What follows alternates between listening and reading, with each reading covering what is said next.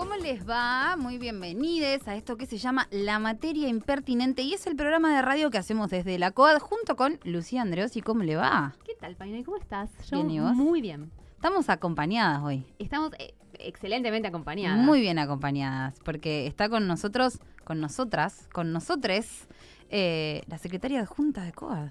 Así es. Ay, no lo digas así, parece muy importante eso. Vea Introcaso, bienvenida. Muchas gracias. Porque la otra vez la habíamos tenido por aquí, pero eh, en forma de audio. Claro, sí, en otro formato, digamos. Claro, sí. Estaba metida dentro de un aparatito. Sí, hoy vino acá eh, de cuerpo y alma. Así es. Diría Pedro Aznar, ¿no? Por ejemplo. Efectivamente, me encanta Pedro Aznar. Viste, gusta Pedro Aznar, sí, yo me imaginé. Y aparte porque la semana pasada estuvimos hablando de la amistad, de esto de ser amigues, de cómo se construyen las amistades, qué hay de eso post pandemia y dijimos, bueno, traigamos una amiga acá y la trajimos a Bea. Ay, muchísimas gracias, estoy muy feliz de estar acá. A nosotras también. Las escucho siempre, por supuesto. Sabemos que decís que no, pero te vas a quedar todo el programa obviamente se va a quedar. No, le vamos a abrir la puerta, no va a tener mucha opción. no, no, se va a tener Secuestrada.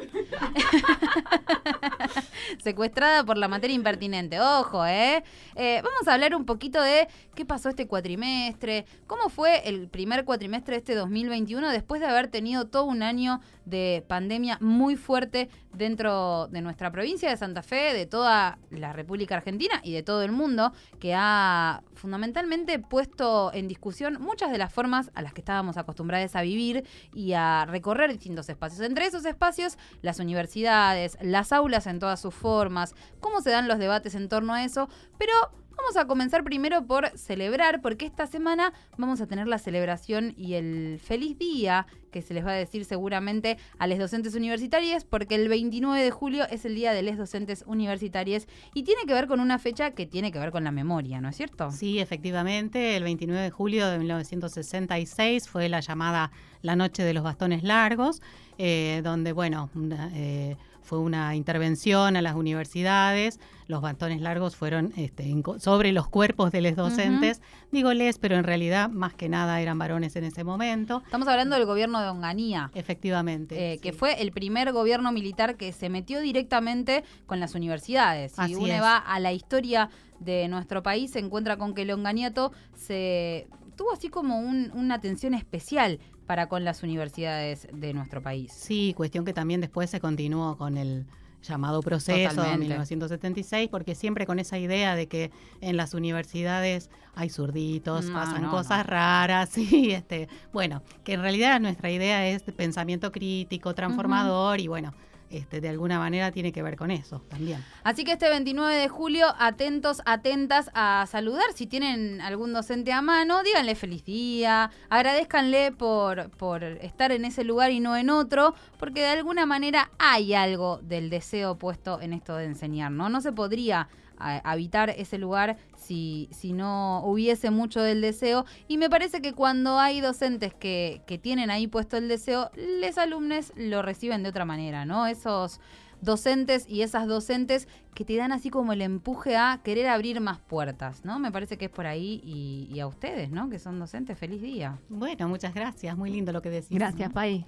Eh, ¿Comenzamos a hablar del cuatrimestre pasado, les parece? Bueno, que estamos en este tiempo de receso eh, entre nada, pensar cómo fue o, que nos cuenten un poco cómo vieron desde la COAD el cuatrimestre, el primer cuatrimestre de este 2021 que fue en principio confuso, con idas y venidas, con que se, la presencialidad sí, la presencialidad no, la cosa medias, el híbrido. ¿Cómo lo vieron? Bueno, sí, en realidad eh, fue casi una continuidad de lo que pasó también el año pasado, ¿no? Porque nosotros desde el 16 de marzo de 2020 empezamos, eh, bueno, cuando nos vimos este, imposibilitados de, asistir a las unidades académicas, eh, empezamos a, buscar formas de, no perder el vínculo con los estudiantes y, bueno, entre nosotros también, que era bastante difícil.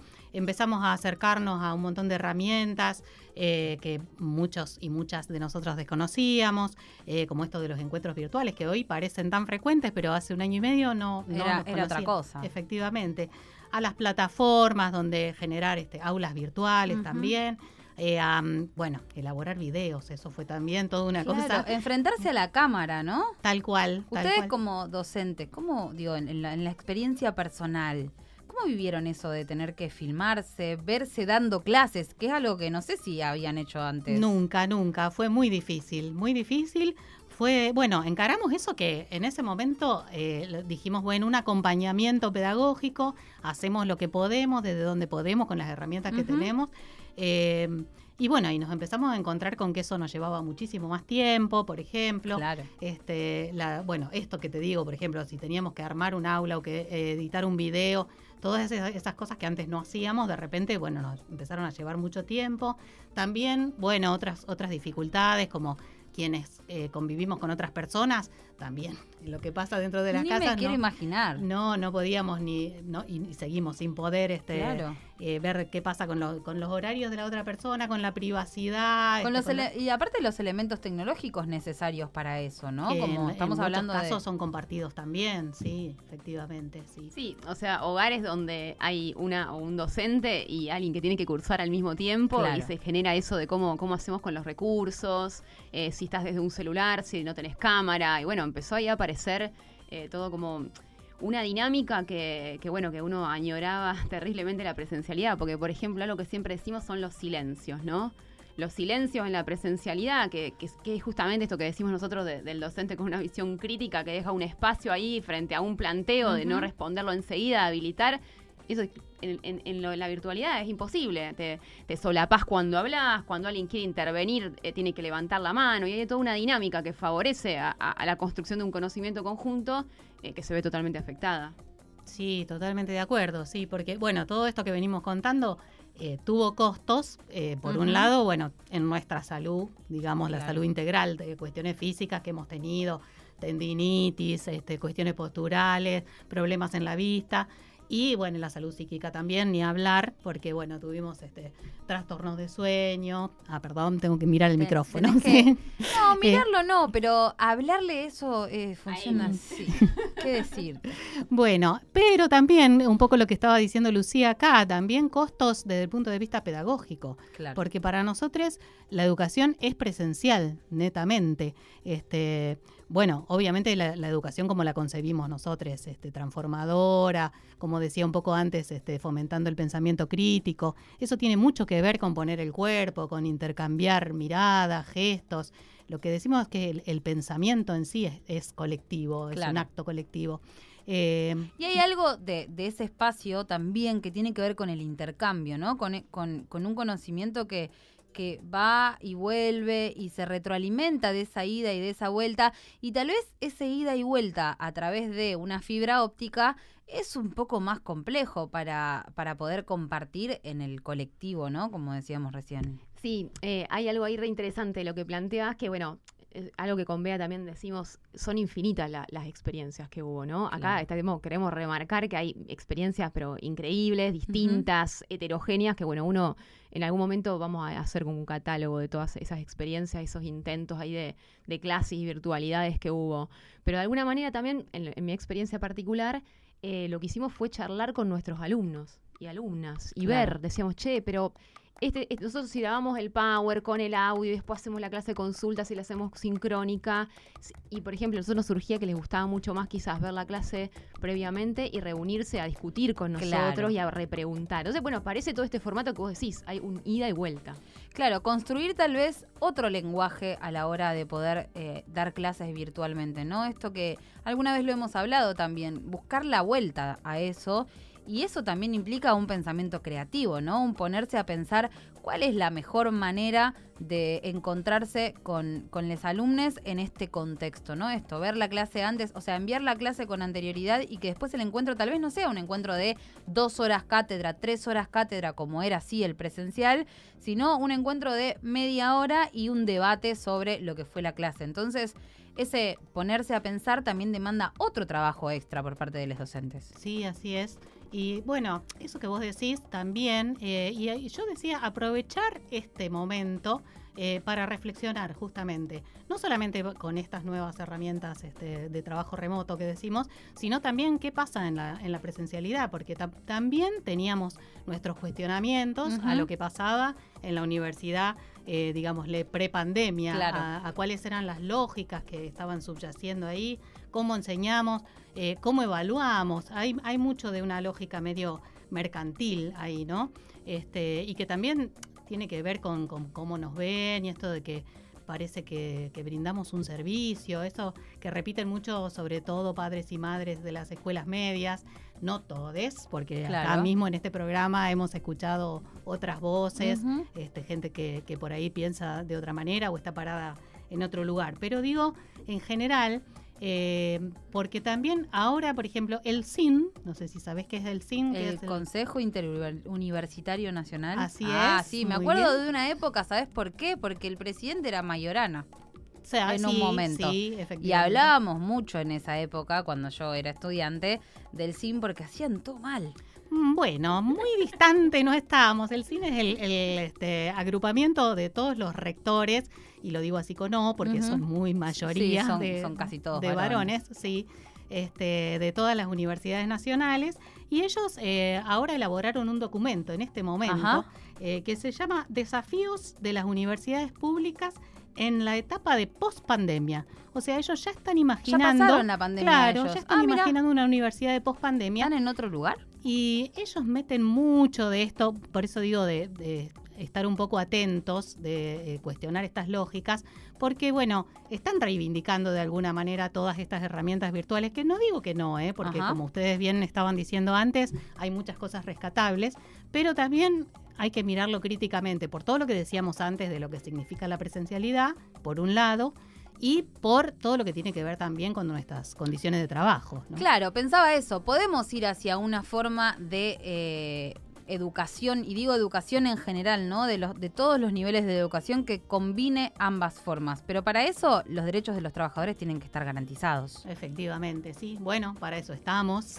Vamos a escuchar un poquito de música, ¿les parece? Yo traje hoy a un dúo que se llama Sauce Rojo, que está integrado por Janina Bolognese y Alejandro Blum. Y ellos tienen un disco que sacaron, creo que durante el primer año de la pandemia, en el 2020, que se llama Huellas, eh, no, que se llama Vivo en Ecuador, que es un recital que ellos hacen en Ecuador y que lo pudieron grabar en muy buena calidad. Así que es una versión en vivo de una canción que se llama Huellas de Tiza y que tiene que ver con esto de la dignidad docente un poquito, ¿no? Y con, con qué pasa en ese momento en el cual eh, hay un maestro, una maestra, un docente que cambia algo en ese alumno o en esa alumna. El dúo Sauce Rojo y estas huellas de tiza.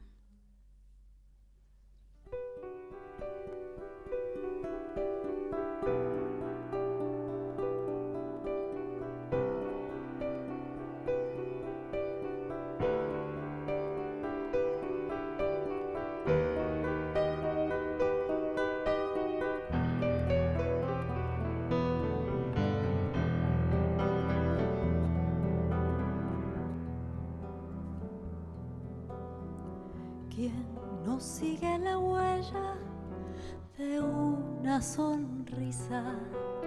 Si unos marcan con fuego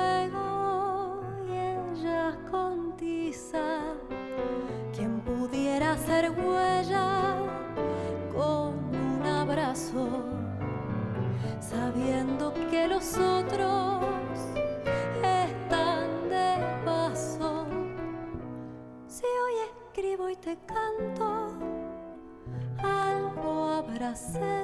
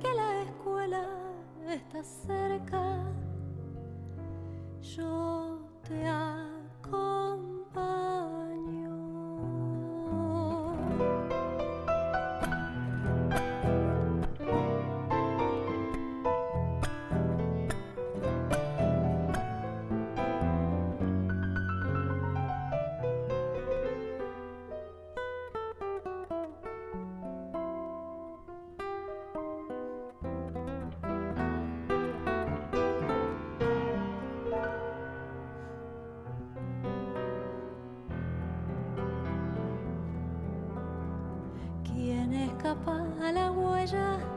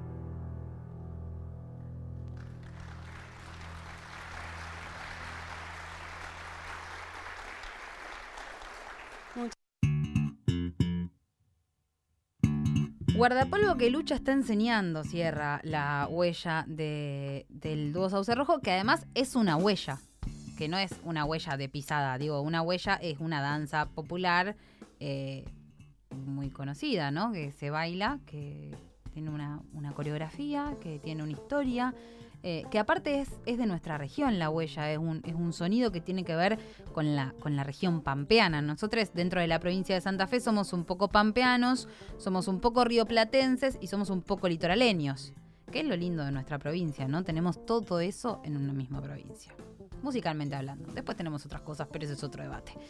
Eh, hablábamos de los pizarrones improvisados, me gustó eso. Sí, sí, a mí, a mí me apasiona mucho esto de lo que se fue dando en la pandemia, de, de cómo los, los docentes que por momentos fueron criticados encontraron recursos fantásticos y han ha habido eh, pizarrones que fueron ventanas, Claro. Eh, pizarrones- Ventana con fibrón. ventana con fibrón, Claro. eh, ha habido pizarrones puestos arriba de mesas, de silla, eh, para encontrar la altura, lo que se Claro. improvisaba. Había, nosotros tuvimos discusiones a veces en algunos chats nuestros de docentes que no sabían si corrían cosas de un mueble y cómo transformaban esa casa de golpe en un aula, es fantástico. Sí, la verdad que se han puesto creativos y creativas a la hora de eh, poder comunicarse con los alumnos y un poco de eso estamos hablando, ¿no? ¿Y cómo empieza este segundo cuatrimestre?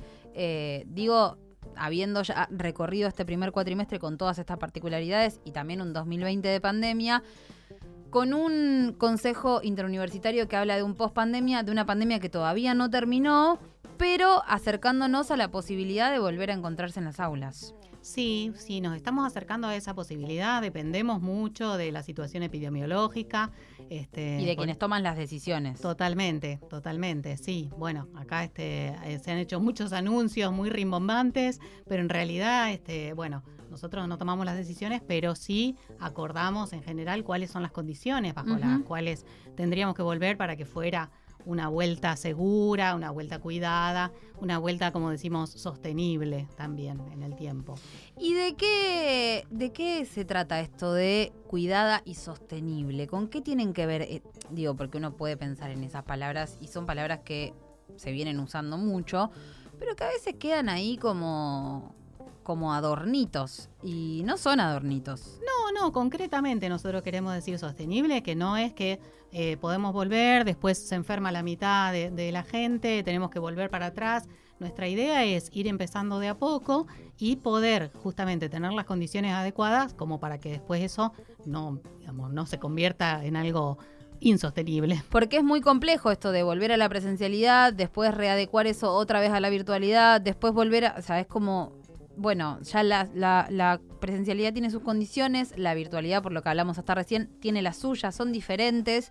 Eh, y a la hora de pensar una continuidad en términos pedagógicos es muy difícil esto de ir y Sí. volver. Sí, sí, totalmente, sí. Cuando uno planificó de alguna manera, bueno, todo el mundo se organiza, porque para los estudiantes también es, es, este, importante que uno sepa, bueno, cómo sigue esto. Claro. Y mm, en términos gremiales hay una como una palabrita o un concepto que anda dando vueltas que tiene que ver con la paritaria particular. Y yo, que no, no soy docente y que por ahí me cuestan algunas cosas, quiero saber qué son las paritarias particulares. No creo que te cuesten, pero bueno, te digo, eh, la, viste que la paritaria en realidad siempre está como ligada al salario. Sí. Entonces, bueno, uno piensa en eso, que uno se sienta a negociar, pero en este caso particular, a nosotros, eh, el salario nos, nos lo negocia, vamos a decir entre comillas, eh, la federación, que Sí. es CONADU, en este, encuentros que tiene con el gobierno nacional a través del Ministerio de Educación, del Ministerio de Trabajo, bueno. Ahí se negocia el salario. Sí. Lo- de lo que hablamos acá, cuando decimos paritaria particular, es de una negociación a nivel local que cada universidad o ca- cada que uno de los, de los sindicatos de base este, que pertenecen a CONADU o a CONADU Histórica o a cualquiera de las federaciones, tiene en su universidad con Claro. las autori- autoridades de la universidad. Es como la localía. Sí, pero que no negocia allí salario, eh, en principio, Claro. este, sino condiciones de trabajo, justamente cuáles son las condiciones en las que uno desarrolla las tareas cotidianamente. O sea que si hablamos, cuando uno habla de paritarias, además de hablar de salario, se habla de una serie de condiciones que tienen que ver con el día a día de un docente. Así es. O así de un es. trabajador, porque me imagino que debe haber distintos tipos de paritarias en distintos tipos de trabajos. Sí, sí, sí, siempre son distintas. E inclusive en la misma universidad tenemos una para los docentes, otra para los no docentes, eh, que no, no necesariamente coinciden. Claro. Este, algunas cosas básicas sí, pero este, algunas particularidades tiene cada sector. ¿Y las paritarias particulares se están realizando en este momento? Sí, eh, bueno, en realidad se, se realizan durante todo el año, pero en particular en este último en, en este último tiempo, justamente por todos estos anuncios que venimos este, escuchando de lo que va a pasar para el segundo cuatrimestre, quisimos establecer algunas condiciones eh, que estuvimos, bueno, largamente discutiendo y finalmente terminamos de firmar esta semana que pasó Ajá. eh, que tienen que ver con las condiciones que nosotros requerimos para eh, hacer tareas presenciales, así como para continuar haciendo tareas virtuales, porque se van a seguir dando las dos cosas. Ajá. Así Bien. que, bueno, si querés te relato un poco. Quiero, re quiero. Aparte, no solamente yo, seguramente quien está del otro lado escuchando también quiere. Bueno, ojalá. Eh, bueno, respecto de, de la presencialidad, se acordaron algunas cuestiones como, por ejemplo, que cada eh, actividad que se vaya a realizar presencialmente tenga el acuerdo de la cátedra respectiva. Esto parece una papada, ¿no? Porque va a decir, bueno, y si no, ¿quién lo va a decidir? Claro. Pero ha habido muchas este, situaciones en que los docentes reciben presiones o de la universidad o de las autoridades de la facultad o de la escuela para volver eh, cuando no sienten que estén en condiciones o cuando no sienten que es realmente necesario. Entonces nosotros decimos, bueno, que la, la cátedra también brinde el acuerdo y que le parezca que es una actividad que necesariamente tenga que hacer presencialmente.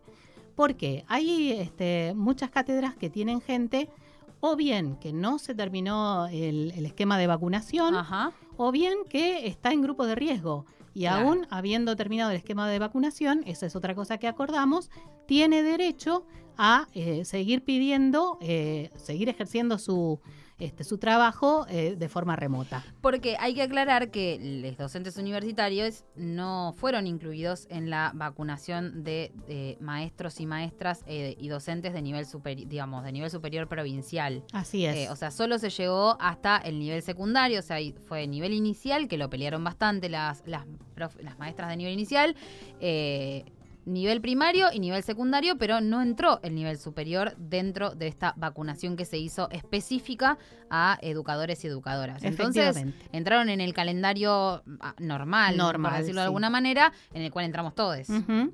Entonces, bueno, efectivamente hay mucha gente que ya tiene una dosis, Claro. pero bueno, hay gente que convive también con, con una persona en grupo de riesgo, en múltiples situaciones por las cuales un docente podría tener este, necesidad de continuar su trabajo en forma remota. Entonces, una de las cosas importantes que se acordó en esta paritaria es respetar ese derecho también. Bien.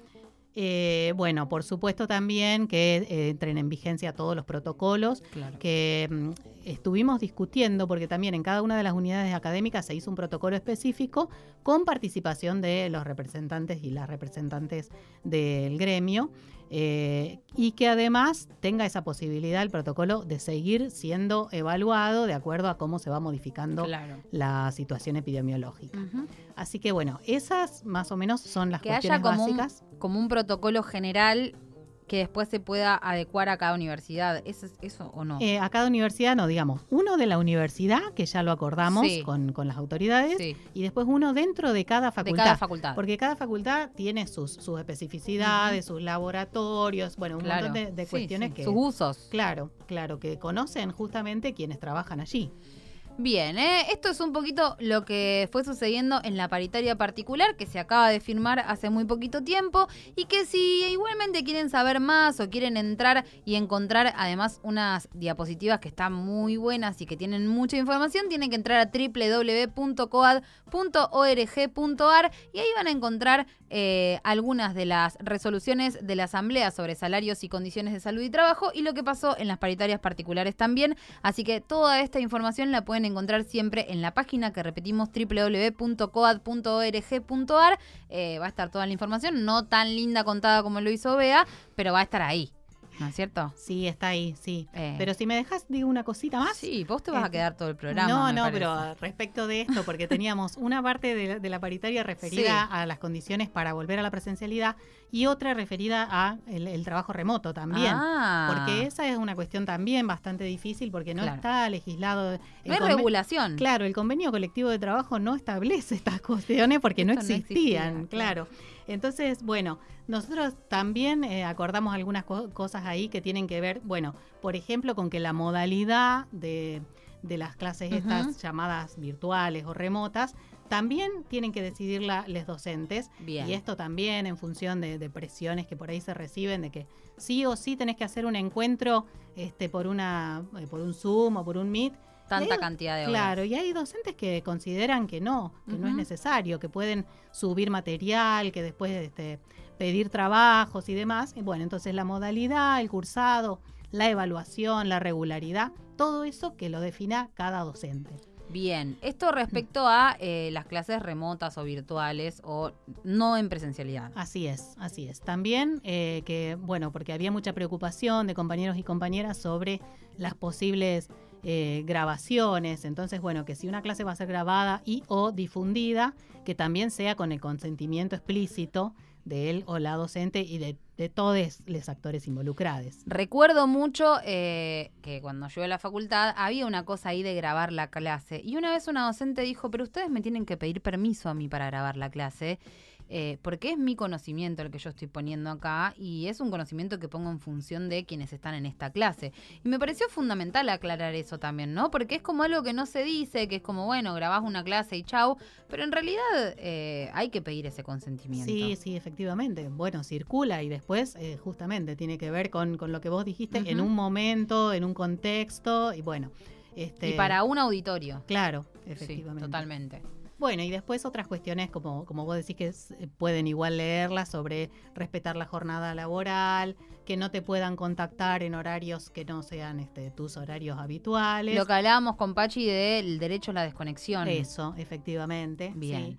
Este, y las licencias para quienes este, tienen que realizar tareas de cuidado de niños, niñas eh, o adultos. Adultes. Bien, hay algo muy interesante que tiene, por ejemplo, Telegram, que no tiene WhatsApp, que es la posibilidad de programar mensajes. Entonces vos decís, bueno, le tengo que mandar al, al profe, a la profe algo que lo terminé ahora, sábado a las 2 de la mañana, pero no se lo puedo mandar un sábado a las 2 de la mañana al profe.